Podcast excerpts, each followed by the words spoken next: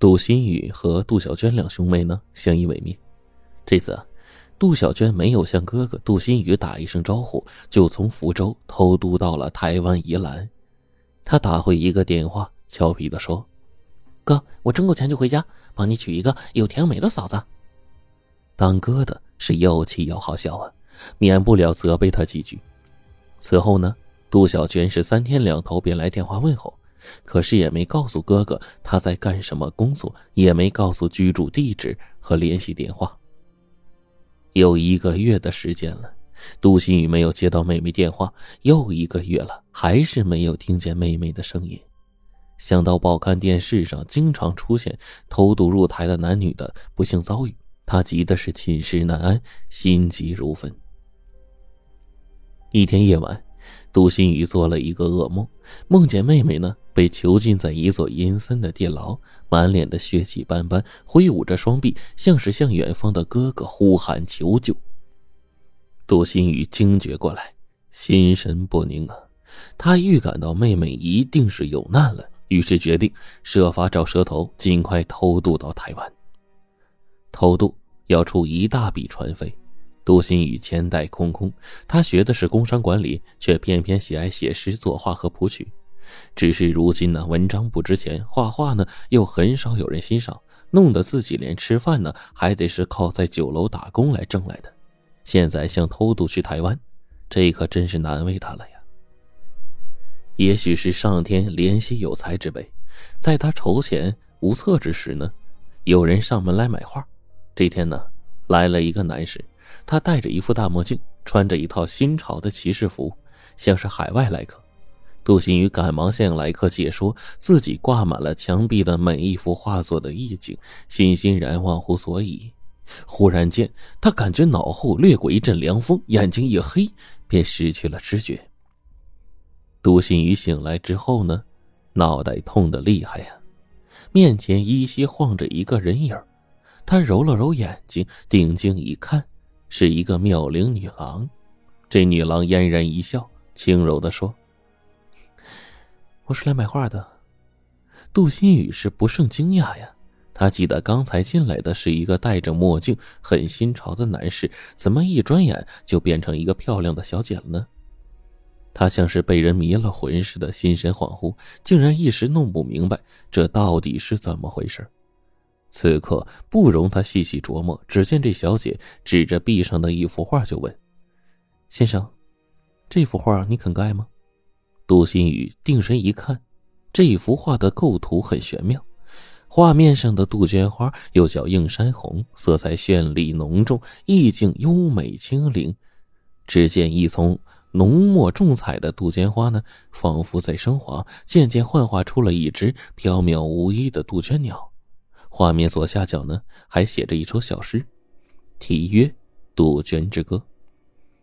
杜新宇想不到这小姐一眼就看中了他的得意之作，他多年挥墨于山水花鸟，今日才遇上这样一位知音，岂不是令他欣喜若狂啊？他激动地说：“啊，这是我一时灵感的涂鸦之作，小姐如不见笑的话，我愿意奉送。”这小姐呢，似乎。有感触的说：“真是心灵之作呀！”他唱出了一首无声的歌。呃，不不不，他有声音，我已经谱出曲子了。这个时候，杜新宇激情洋溢着唱着《杜鹃之歌》。一缕花魂幻化为杜鹃鸟，发出了血红弥漫的啼叫。鸟儿在呼唤着什么？是花期已尽，还是归路遥遥？想不到这小姐竟然附和他的歌声，也轻轻的唱了起来。她的眼角竟然流出了晶莹的泪珠。杜新宇愣住了，他弱弱的问：“你，你也会唱这首歌？”小姐擦了擦泪水，她轻笑着说：“我是随着你的歌的旋律，在感觉中哼出来的。”说着，掏出了五千美元，就放在了桌子上。我是做生意的。这画呀，诗歌我全买下了，白送我是不要的。杜新宇没有想到这小姐出手如此大方，他感觉把艺术转化为金钱是很尴尬的事情，但是又无法拒绝，他是多需要这笔钱呢。两个人很快就转入了艺术话题，共同的兴趣使他们有了一种相见恨晚的感觉。这个小姐自我介绍，她叫阮银香，来自于台湾，专程到大陆旅游观光的。确切的说呢，是大陆搜购民间艺术品。几天前，经过有人指点来这里买画。当杜新宇得知阮银香的家就住在宜兰县的时候，便兴奋起来。他说自己准备到台湾去，届时一定要去找他，请他告诉自己联络地址。阮银香愣了许久，有些迟疑的告诉他自己住在宜兰县度假园一百号。两个人又叙旧了一番之后，才依依不舍的分别了。十天之后，杜新宇在蛇头的引领下。偷渡到了台湾宜兰，他不知道妹妹居住何处，只能去找阮一香。经人指点呢，他摸到了郊区山区，走过雾气弥漫的蜿蜒小路，找到了一块名叫杜家园的地方。